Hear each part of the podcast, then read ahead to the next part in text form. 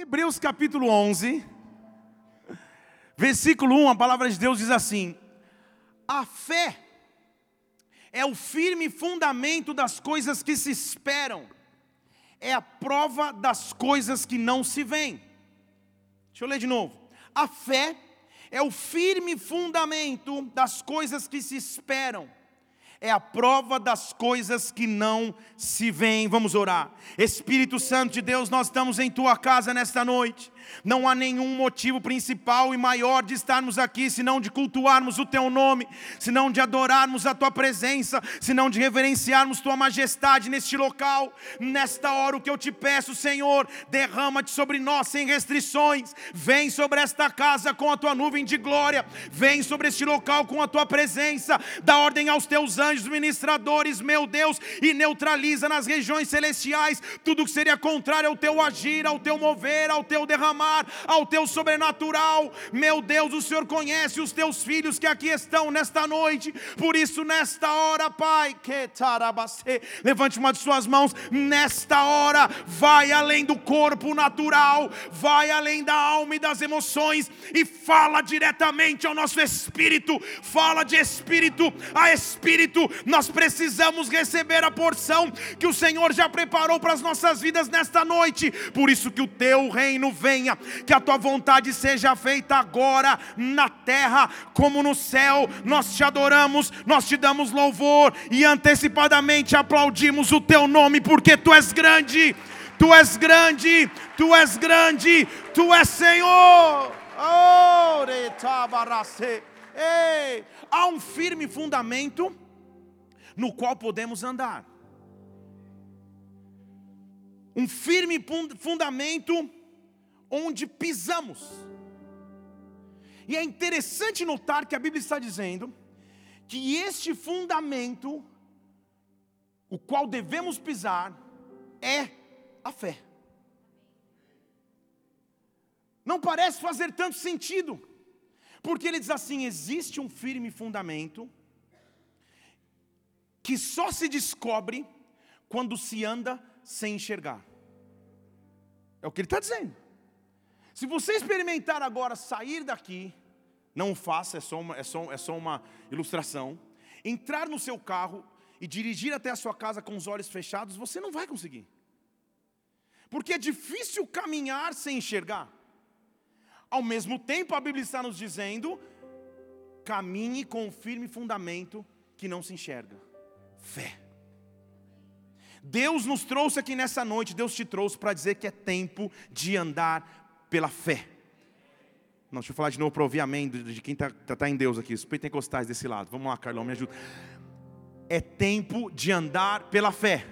Ah, melhorou. Em outras palavras, quando eu passar momentos da minha vida onde eu não enxergo claramente, onde eu não tenho a direção tão clara e específica, onde eu não tenho todas as respostas na minha mão, ou a, a, acima disso, as respostas não dependem mais só de mim. Deus está me chamando para o maior desafio que todo cristão pode abraçar, que é o desafio de andar e viver pela fé. Nesta noite eu tenho total convicção que Deus te trouxe aqui para fortalecer o teu espírito, para que você receba dele de novo a glória, a, a força, a motivação, a direção que você precisa, porque há um firme fundamento que eu posso colocar os meus pés, há um firme fundamento que eu posso caminhar, e esse fundamento se chama fé.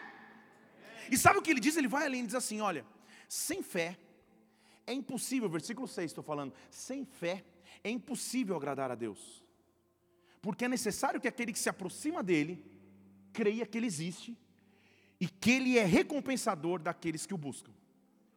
Tem alguém aqui que busca Deus? Então vamos inverter o versículo, vamos inverter a ordem. Está dizendo: se você busca Deus, não ouse se aproximar de mim com dúvida, se aproxime com fé.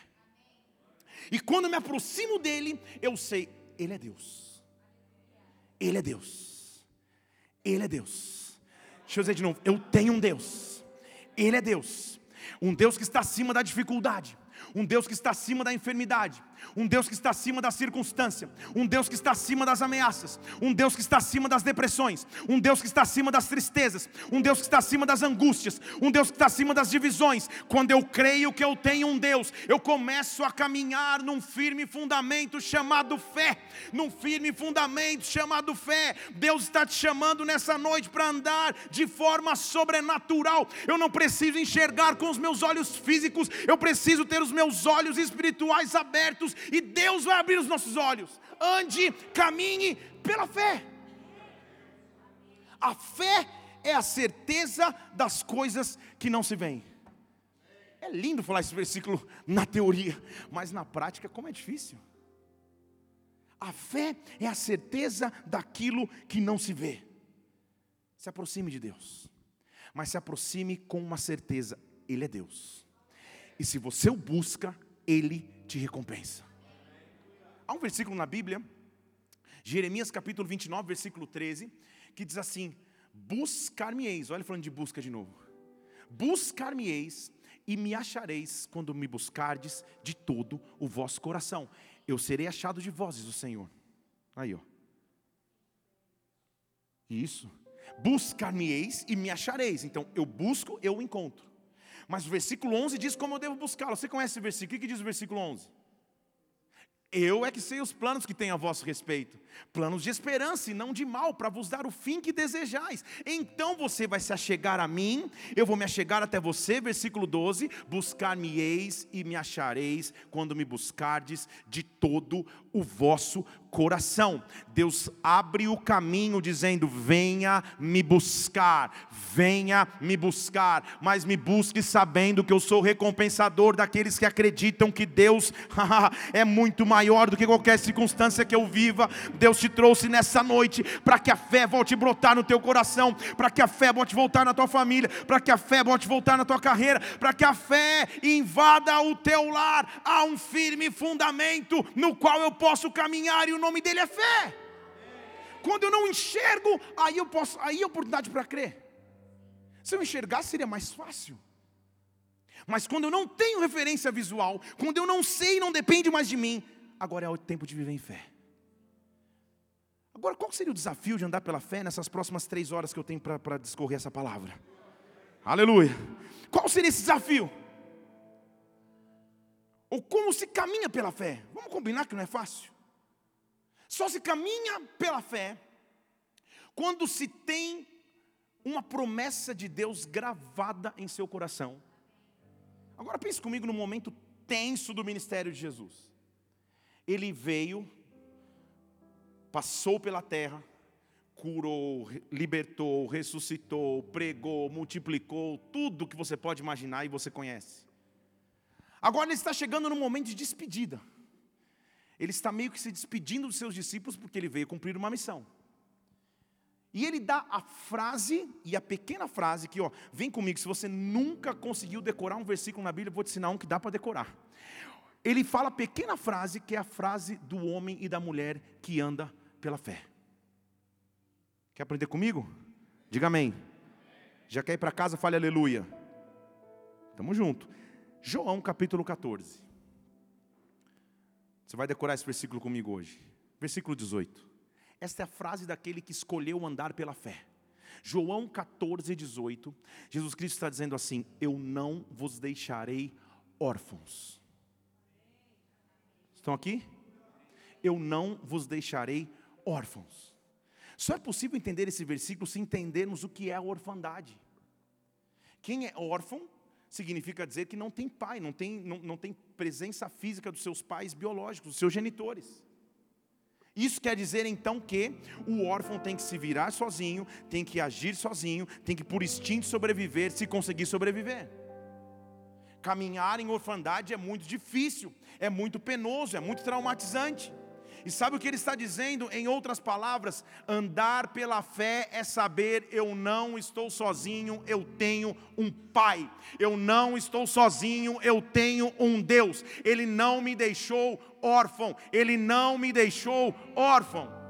Ele vai cuidar de mim em todas as minhas necessidades, Ele vai cuidar de mim em tudo aquilo que eu precisar. Quando eu duvidar, quando a minha fé estiver balançando, quando eu precisar de um novo fundamento, eu preciso lembrar: há um Deus que se chama de Pai, há um Deus que se chama de Pai. Quando Jesus Cristo foi nos ensinar a orar, Ele disse assim: comecem orando desta forma, Pai Nosso. Percebeu que ele falou, não é irmão nosso, tio nosso, pai nosso. Eu vim, Jesus Cristo dizendo, para cumprir um sacrifício como filho, para que você também pudesse ter um pai. Então olha para alguém e fala aí, você tem um pai. E baseado nesta promessa de que há um Deus que cuida de mim, Há um Deus que cuida da minha necessidade. Há um Deus que cuida das minhas orações. Há um Deus que zela pelas promessas que um dia foram liberadas sobre a minha vida. Eu preciso caminhar na segurança de fé. E quem caminha na segurança de fé, cumpre o versículo 1 de João capítulo 14. Ele diz assim: Não se preocupe no vosso coração, simplesmente creia. Deixa eu falar de novo, que você está começando a pegar no tranco aí. Não se perturbe no vosso coração, creia em Deus, creia em mim. Não se preocupe. Eu já falei desse versículo aqui, o Novo Testamento foi escrito na, na língua grega, e há algumas palavras que são chave aqui. Ele diz assim: não turbe ou preocupar é a palavra taraço. Então ele fala assim: não taraço o seu cardia, que é coração, pistel, que é creia. Então não taraça o seu cardia pistel.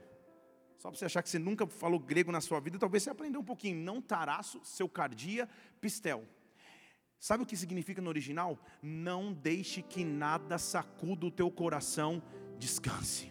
Não deixa que nada tire a tua esperança, descanse. Não deixa que nada acelere o teu coração ao ponto que você entre em ansiedade, descanse. Não se preocupe no seu coração, creia em Deus, creia também em mim. Eu não vos deixei órfãos, eu estou cuidando de vocês. E aí ele nos deixou um pacote de presente. Está pronto para receber um presente aí? Ele diz assim: então, vocês não estão entendendo, então vou deixar o presente, só para vocês lembrarem sempre. Lá no versículo 27, se eu não me engano, ele diz assim: Eu deixo com vocês a minha paz a minha paz vos dou, não como o mundo dá. Não se preocupe no seu coração. Ele volta de novo a mesma frase: não se atemorize. Você percebeu? O que, que ele está dizendo aqui? Ele está falando: eu vou deixar a você uma paz. Aí todo mundo falou: amém. Não, não, não, mas não como o mundo dá. Por que, que ele está dizendo isso? Naquela época, dá tempo de falar isso, de explicar? Aleluia, já faria mesmo, só para ter teu apoio. Naquela época, Israel estava sob o domínio do Império Romano. Roma dominava Israel. E em Roma havia um conceito de paz chamada de Pax Romana, onde eles exploravam o povo, muitos impostos, muitas mortes, muitas doenças, muitas enfermidades, mas eles faziam grandes arenas. E nas grandes arenas tinham espetáculos. É a política do pão e circo que iniciou-se em Roma. E eles chamavam isso de pax romana. Tipo, a casa está caindo, mas receba essa paz. Então Jesus Cristo está dizendo assim: Eu vou deixar com vocês uma paz, mas não é a pax romana. Estão aqui? Não é a paz que o mundo dá. Não é a paz que você recebe, mas depois que você sai dessa paz, a tribulação volta. Deixa eu falar em português para você. Sabe o que ele está dizendo? Eu deixo a paz não como o mundo traz. Eu deixo a paz que copo de bebida não pode trazer, que noite com alguém não pode trazer, que viagem para a Inglaterra, para a Indonésia, para a Conchinchina, para Nova York não pode trazer. Eu deixo a paz que dinheiro na conta não pode trazer. Eu deixo a paz que mansão que você mora não pode trazer. Eu deixo a paz que o mundo não pode dar. Eu deixo a paz que só eu posso produzir. Eu deixo uma paz chata, que vai além da circunstância que você vive. Esta é a paz que eu vou deixar a você. E que paz é essa? Versículo 26 ele diz: É o meu ajudador, o Espírito Santo é o meu ajudador, o Espírito Santo, que o Pai vai enviar em meu nome, ele vos ensinará todas as coisas, ele vos fará lembrar tudo que eu vos tenho dito. Pode aplaudir já que a Natália começou. Vamos nessa, Natália. Glória a Deus. Aleluia. Podemos um pouquinho mais, mais, mais específico no texto, versículo 26. Eu deixo com vocês um ajudador, o Espírito Santo. Mas você fala, poxa, tem alguém que me ajuda. Glória a Deus. Mas não é só isso. Sabe o que o Espírito Santo é? Essa palavra no original, como já estamos falando de original aqui hoje, é a palavra grega parácletos. Fala comigo, parácletos. Aí, você achando que não ia sair daqui poliglota hoje, fala parácletos. Sabe o que significa parácletos? Literalmente, testemunha ocular. Ou seja, testemunha que viu os fatos. Se nós fôssemos ali do lado de fora, tivesse um acidente de carro e a gente aqui dentro, a gente não poderia dizer quem foi culpado, quem deixou de ser culpado. Mas se houvesse alguém na calçada assistindo o acidente, essa pessoa seria testemunha. Estão comigo? Por que o Espírito Santo é chamado de testemunha? Porque em cima da cruz, Jesus Cristo, ao dar o seu último suspiro e brado, você lembra comigo que ele grita? Pai, nas tuas mãos eu entrego o meu espírito. Entendeu? Deixa eu falar em português. Quando você caminha no dia a dia, vivendo no teu fundamento de fé, e você começa a professar a sua fé em Jesus Cristo, no poder do sangue de Jesus Cristo, no poder da cruz de Jesus Cristo, há um testemunha, um paráclitos que vem, calma aí, eu estava lá, eu vi, é verdade, pode acontecer. Por isso que o Espírito Santo é a testemunha que eu preciso. Quando eu falo Jesus Cristo cura, eu não estava lá na cruz, mas o Espírito Santo estava. Sim, ele cura. Jesus Cristo liberta. Eu não estava lá, mas o Espírito Santo estava. Jesus Cristo liberta. Ah, Jesus Cristo é o caminho, a verdade e a vida. O Espírito Santo estava lá. É ele que me faz lembrar, é ele que coloca na minha mente. É possível andar pela fé, igreja, nesta noite noite Deus está ativando a tua fé de novo. Volte a crer, volte a sonhar, volte a esperar coisas grandes em Deus. Onde está a morte, a tua vitória? Onde está a morte, o teu aguilhão? Mas graças a Deus que nos dá a vitória por intermédio do Senhor Jesus Cristo. Deus te trouxe aqui neste lugar para dizer: mesmo que você não veja, ande pela fé, ande pela fé, ande pela fé. Oh! Chatarabaraces. Oh! Dá para começar a palavra de hoje agora. Fé. Você lembra comigo qual que era a profissão da maioria dos discípulos? Antes de serem chamados por Jesus Cristo para cumprirem com ele um ministério na terra, a maioria dos discípulos tinha uma profissão. Alguém sabe me dizer qual era? Pescadores. O pescador não precisa ser muito e muito a fundo para concluir que o pescador tem que pescar em um ambiente que é água. Ele tem que pescar no mar. Então vamos combinar que o pescador está acostumado à navegação. O pescador está acostumado a todos os dias ir atrás do seu ganha-pão no mar. Lá no mar ele passa dias de sol, dias de chuva, dias de muita abundância, dias de muita escassez. Mas Jesus Cristo precisava ensinar a esses pescadores uma lição. E eu estou aqui para dizer que Deus é capaz de surpreender a você, mesmo quando você caminha com Ele há muito tempo. O que eu estou dizendo é que Deus está prestes a te surpreender. Deus está prestes a te surpreender. Há um convite dado por Ele, anda pela fé. Pisa pela fé. Pisa num fundamento que é firme, que não balance. O fundamento é chamado fé. Não pisa mais nos teus medos, nas tuas inseguranças, na opinião do que as pessoas dizem a teu respeito. Pisa pela fé. Anda pela fé. Caminha pela fé. Anda pela fé e se aproxima dele pela fé, porque aí você agrada a Deus. Então, Jesus Cristo tinha uma agenda intensa. Pregava, ministrava, fazia de tudo. Em grandes multidões. E Jesus, um dia tentou contar para os seus discípulos o que era a fé. E lá em Marcos capítulo 4, ele diz assim: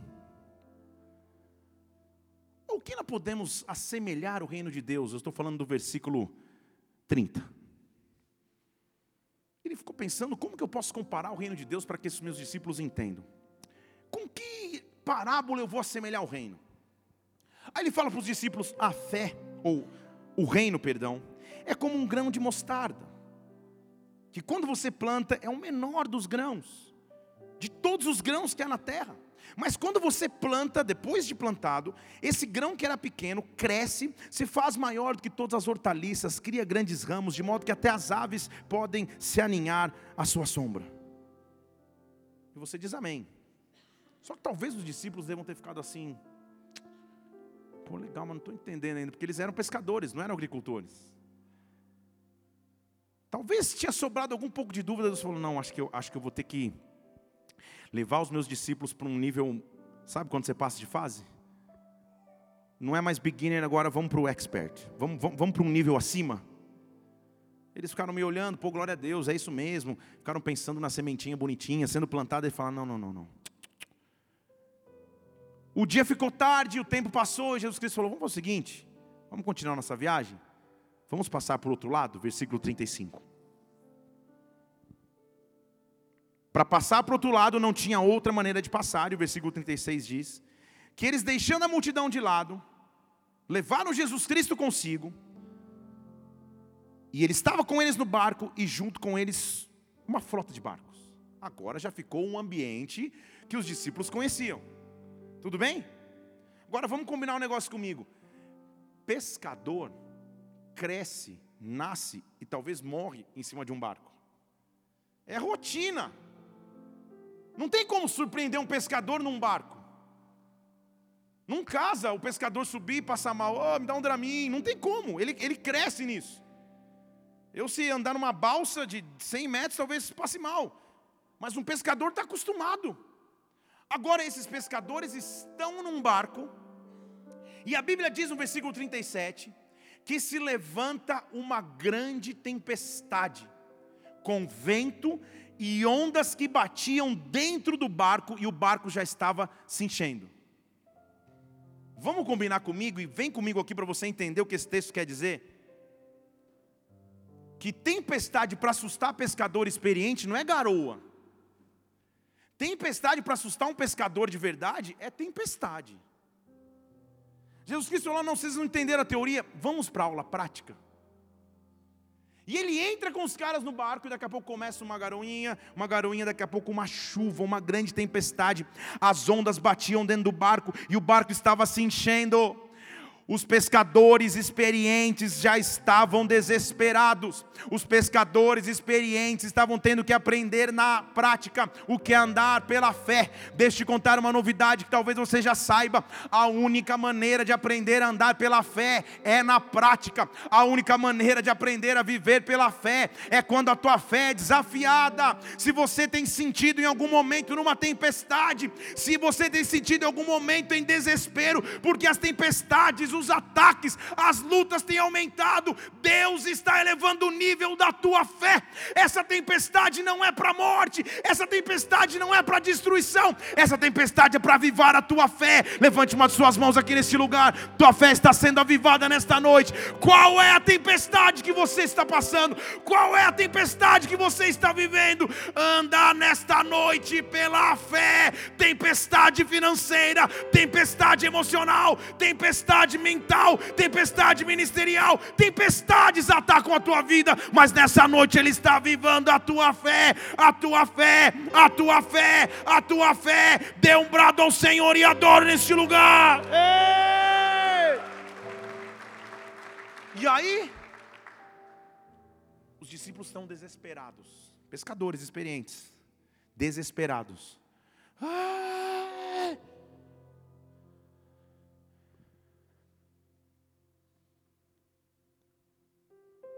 Vamos morrer, a casa caiu. Jesus! Começam a gritar. Jesus! Tipo, já entendi, pelo amor de Deus, Jesus! Aí Pedro vira para André, que vira para Felipe, que era o mais espiritual, devia estar orando. que vira. Eles começam a falar entre si: Você viu Jesus? Não, não vi. Você viu Jesus? Onde está Jesus? Pelo amor de Deus, será que ele pulou, saiu a nado? Aí daqui a pouco eles vão pesquisar dentro do barco. E numa tempestade que assusta pescador. Sabe o que a Bíblia diz? Versículo 38. Jesus Cristo estava na polpa do barco, dormindo sobre um travesseiro. Estão aqui?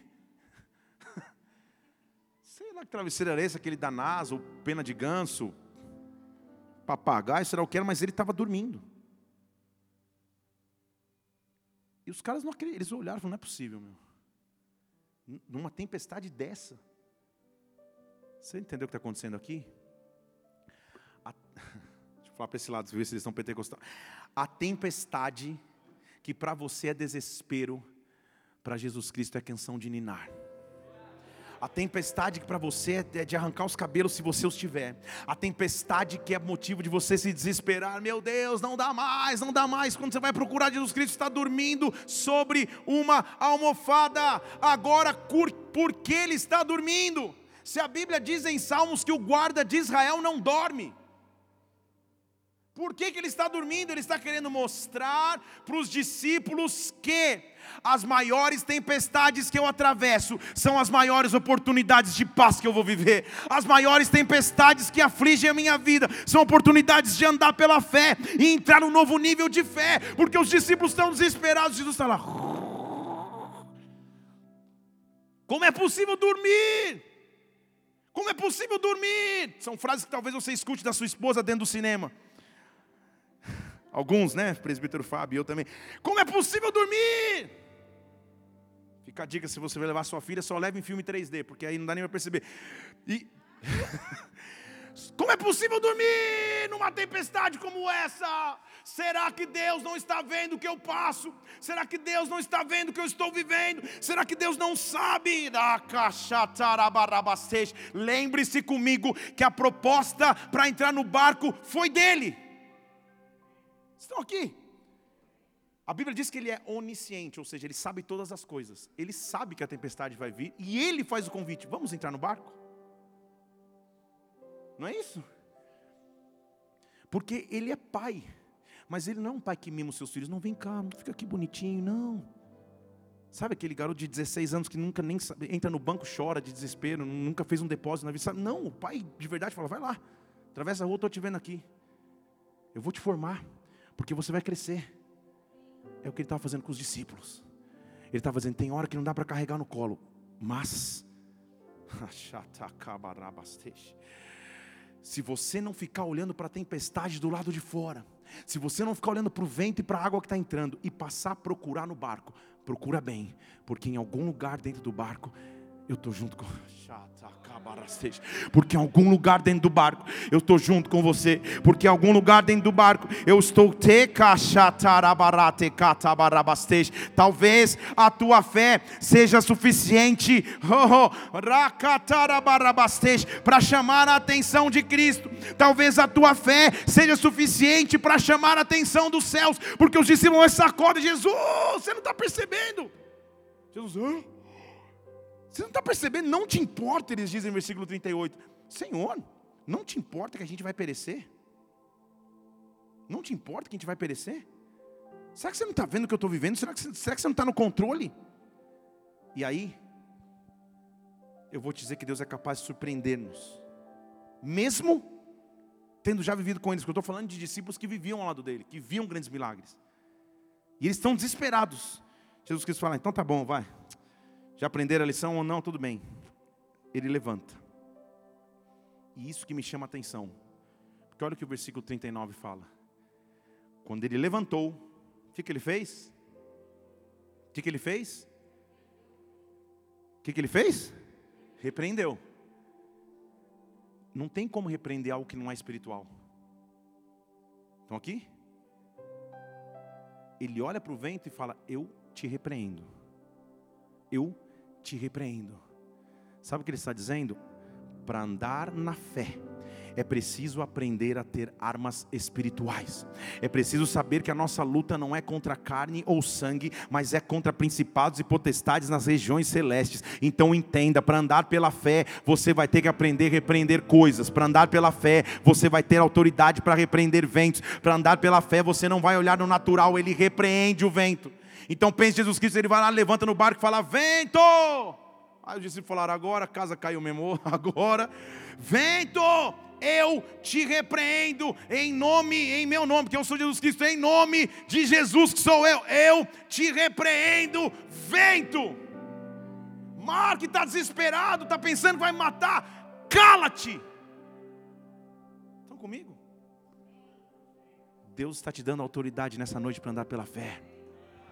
Ele está te dando autoridade, porque a Bíblia diz: tudo que você pedir no nome dele, crendo, você vai receber. Tudo que você orar ao Pai pedindo através de Jesus Cristo, Ele é capaz de fazer. Então você tem autoridade de falar: vento, eu te repreendo. Vento, eu te repreendo.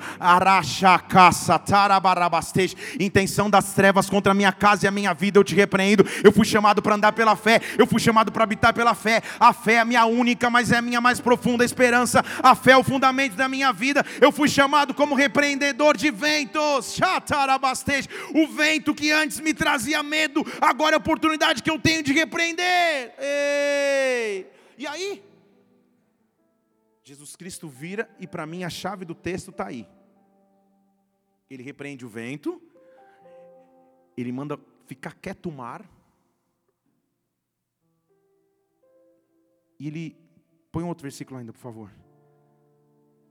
E o vento acabou, e se fez grande bonança, ou se fez grande tranquilidade.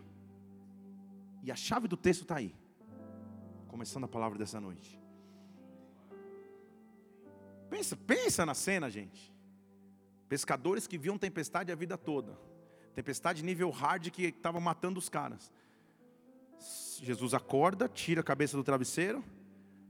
Em nome de mim mesmo, para o vento. Aí ele vira com a maior naturalidade possível para os discípulos, e aí a chave está aí. Ei, por que, que vocês estão tímidos? A chave do texto está aí. Você entendeu que chave é essa? Sabe o que ele está dizendo? Isso que eu acabei de fazer, vocês poderiam ter feito. Tímido no original significa porque vocês não tiveram autoridade ou porque vocês tiveram receio de fazer. Deus está te dando autoridade nessa noite para olhar para os ventos contrários da sua vida, para olhar para os ventos que estão vindo em sua direção, e Ele está te dando uma grande oportunidade de andar pela fé. Ele está te perguntando por que você andava tímido até então, porque você andava tímido até então. Olha para a circunstância e a repreende, olha para a circunstância e profetiza, olha para a circunstância e decreta um tempo novo de Deus. Deus te trouxe aqui com esse propósito de que no teu coração uma fé nova comece a brotar, que você olhe para a circunstância que até então te oprimia e largue a timidez, largue o medo, largue a pequenez de lado. Caça, Isso que é andar pela fé, e pela fé Ele te chamou para andar. Nesta noite, receba fé no meio do teu barco, receba fé no meio da tua história, receba fé no meio da tua caminhada. A ordem de Deus está neste lugar, há anjos do Senhor nesta casa. Usa a tua fé agora, usa a tua fé agora. Levanta a tua mão ao céu e repreende os ventos, repreende as tempestades. Eu não sei quais elas são, eu não sei quais são os ataques, eu não sei quais são as lutas, mas uma coisa eu sei: o meu Deus é infinitamente maior, o teu Deus é infinitamente maior. Agindo Deus, quem impedirá? Se Deus é por nós, quem pode ser contra nós? Repreende os ventos agora, repreende os ventos agora, que toda timidez, toda pequenez, toda intimidação caia por terra. Deus está está avivando a tua fé. Ei. Oh. E aí eu vou te mostrar o resultado. Porque a Bíblia está dizendo assim que aqueles caras experientes, que caminhavam com Jesus Cristo, que viam Jesus Cristo todos os dias, viveram um milagre tão sobrenatural, que ele chega no barco e fala: Fica quieto, vento, acalma mar, Jesus vira com maior naturalidade e fala: Por que, vocês não fizeram isso? Me acordaram para isso? Não é possível. Me acordaram por causa disso? Tudo bem, vai. Aprendo. Sabe que, qual, qual é a reação dos discípulos? Que é o que eu vou profetizar que vai ser a tua reação. Jesus Cristo deve ter voltado a dormir, ou saiu, foi pegar uma coisa na geladeira, já que acordou, sei lá. Que o versículo 40 diz que um olha para o outro, e eles viviam com Jesus todos os dias, todos os dias. Mas a Bíblia diz que um olha para o outro e fala: calma aí, quem é este? Você não entendeu, né? Quem é este? Quem é este? Quem é este? Quem é este? Quem é este? Há uma pergunta profética que vai brotar na tua história. Tipo, eu conheci um Deus de milagres, mas calma aí, quem é este? Eu conheci um Deus de poder, mas quem é esse? Eu vi ressuscitando um morto, eu vi fazendo um paralítico andar, mas calma aí. Agora o que aconteceu aqui não dá para explicar. Quem é esse? Quem é esse? Quem é esse? O que eu estou dizendo aqui na autoridade, no nome de Jesus Cristo, que o que Ele está prestes a fazer na tua vida e na tua história, vai te deixar somente com uma observação: quem é este Deus? Que poder é este? Que maravilha é esta? Que mistério é este? Eu estou prestes a viver o que o olho não viu, o ouvido não ouviu, o coração não sentiu quem é este? Quem é este? Quem é este? Na tua família as pessoas vão dizer: Quem é este Deus? Oh, no teu local de trabalho, quem é este Deus? Na tua própria história, quem é este Deus? É o mesmo Deus que abriu o mar, é o mesmo Deus que venceu a morte, é o mesmo Deus que ressuscitou ao terceiro dia, é o mesmo Deus que hoje está vivo na tua história. Dê um brado ao Senhor e adore. Oh!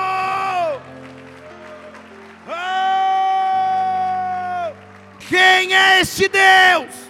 Quem é este Deus? E aí, junto com a dúvida, ou com a impressão, ou com a surpresa, tipo, quem é esse Deus? Sabe o que acontece? O ambiente se enche de temor. Não só temor, grande temor. Sabe o que a palavra de, de temor significa, já que nós estamos hoje nas, nas raízes?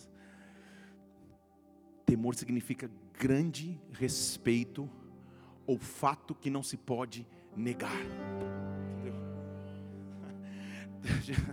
Jesus Cristo faz um negócio tão grande que um olha para o outro e, e, vem um grande respeito na atmosfera.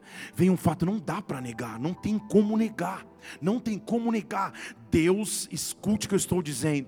Deus está inaugurando sobre a sua vida, Deus está inaugurando sobre a nossa igreja, Deus está inaugurando sobre nossa nação uma série de milagres sobrenaturais que todos ao nosso redor vão dizer quem é este, que todo ao redor desta nação vão dizer quem é este, e grande temor vai começar a invadir a nação, grande temor vai começar a invadir as casas, as cidades, as famílias, vai se tornar um fato fato inegável, um fato inegável. Eu estou chamando vidas, almas que estavam se perdendo. Eu estou chamando os teus familiares que estavam se perdendo pelo pecado. Eu estou chamando vidas que vão começar a brotar do norte, do sul, do leste, do oeste. Eu estou repreendendo os ventos de moralidade. Eu estou repreendendo os ventos de suicídio. Eu estou repreendendo os ventos de morte. Eu estou repreendendo os ventos de grilhão das trevas. E estou dizendo, mar, aquieta-te. Chegou o tempo de conhecer o tamanho do nosso Deus, o tamanho do nosso Deus.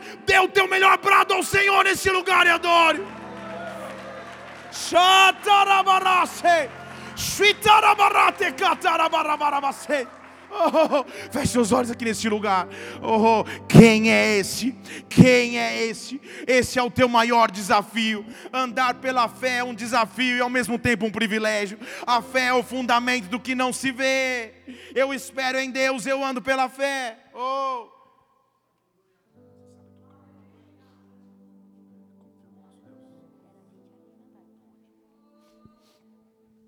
Ei.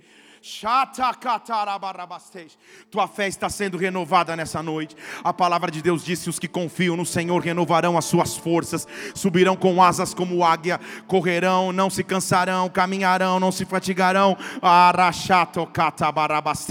Talvez você esteja aqui precisando ter a tua fé avivada no Senhor, tua fé renovada nele. Talvez a tempestade seja forte demais, talvez a luta seja maior do que você suporte, mas Ele está aqui para dizer que Ele está te convidando para um nível de milagres maior, para um nível de sobrenaturais maior, para um nível onde o temor de Deus vai invadir a tua vida, a tua casa e a tua história, e o que Ele vai fazer em ti, através de ti, vai deixar a atmosfera cheia de temor, de reconhecimento que Ele é Deus. Oh, simplesmente confie, simplesmente espere nele. Talvez isso seja contigo, e se é contigo nesta hora, esqueça quem está à tua direita ou à tua esquerda. Simplesmente fique em pé no teu lugar, levante suas mãos e comece a adorá-lo. Levante suas mãos e repreenda os ventos. Levante suas mãos e acabe com a tempestade. Levante suas mãos e clama Jesus Cristo. Clama Jesus Cristo agora. Clama Jesus Cristo agora. Oh. confiance.